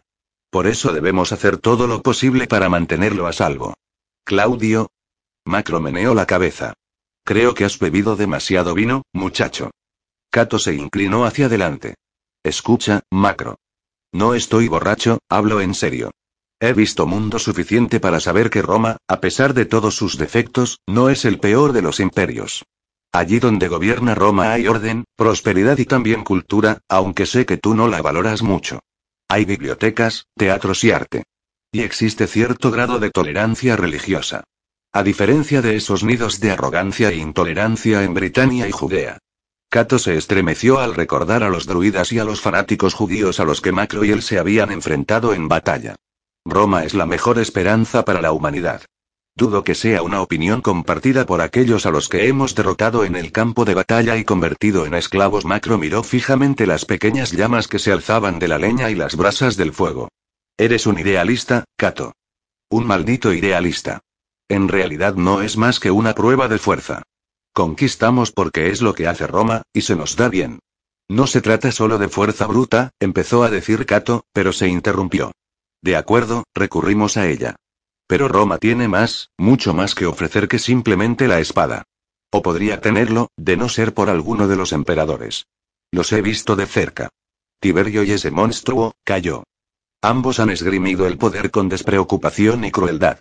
Claudio, a pesar de sus defectos, ha intentado ser mejor. La cuestión es, ¿crees que el joven británico, o Nerón, continuarán su buen trabajo? Ni siquiera he pensado en ello, Macro bostezó. Mientras puedan pagar para mantener las legiones y dejar las campañas para los profesionales, todo irá bien. Cato se lo quedó mirando. No te creo. ¿Crees que no sé lo que te conmueve? Macro se volvió a mirarlo. Aunque sintiera algo de lo que tú sientes por todo esto, soy lo bastante viejo para saber que es una pérdida de tiempo seguir pensando en ello siquiera. ¿Vas a cambiar el mundo? ¿Voy a cambiarlo yo? No. Eso no es para nosotros. Nunca lo fue y nunca lo será. No es para los hombres de nuestra condición. ¿Acaso crees que no hubo un tiempo en el que me sentía como tú? Macro hizo una pausa, y siguió hablando en tono más amable. Es como un dulce delirio, y la edad es la cura. Bueno, estoy cansado. Me voy a dormir. Tú también deberías descansar. Macro se fue poniendo de pie con el odre medio vacío en la mano, saludó con la cabeza a Kato y se dirigió a la entrada de la tienda de la sección. Kato levantó las rodillas, se las rodeó con los brazos y se quedó mirando el resplandor ondulante del fuego. La brusca actitud ante la vida de Macro lo enojaba y lo frustraba en igual medida, como siempre. El corazón de Kato era lo bastante joven como para albergar sueños sin límite y deseos de formar su futuro, y necesitaba que los demás pensaran como él. Si no lo hacían, era por ignorancia o por dejadez. No obstante, aunque en su corazón sentía el calor de la ambición, la cabeza de Kato consideraba fríamente el punto de vista de su amigo. Las palabras de Macro eran sabias, pero cuando la sabiduría se brinda desde una posición de más edad y experiencia, rara vez es aceptada. El aire nocturno era helado, Kato empezó a notar el frío y se encorvó para intentar mantener el calor. Más allá del fuego, distinguía la silueta del pabellón imperial, con su pintura blanca débilmente iluminada por la luz de las estrellas. Se preguntó qué preocupaciones albergarían hombres como Claudio y sus herederos. Hombres que no estaban condenados a la oscuridad que era el destino de las masas. A pesar de todas sus ambiciones y sueños, Cato sabía perfectamente que, al cabo de un centenar, un millar de años, la gente seguiría hablando de Claudio, mientras que los nombres de Macro y Cato, y de tantos más, quedarían enterrados y olvidados en el polvo de la historia. Miró la silueta del pabellón imperial con bullente resentimiento durante largo rato, mientras se iba apagando el último calor del fuego. Bueno, masculló al final para sí mismo, y se levantó. Eres un cabrón alegre, ¿no es verdad? Al dirigirse a su tienda, Kato vio una figura que se movía al otro lado de la hilera de tiendas.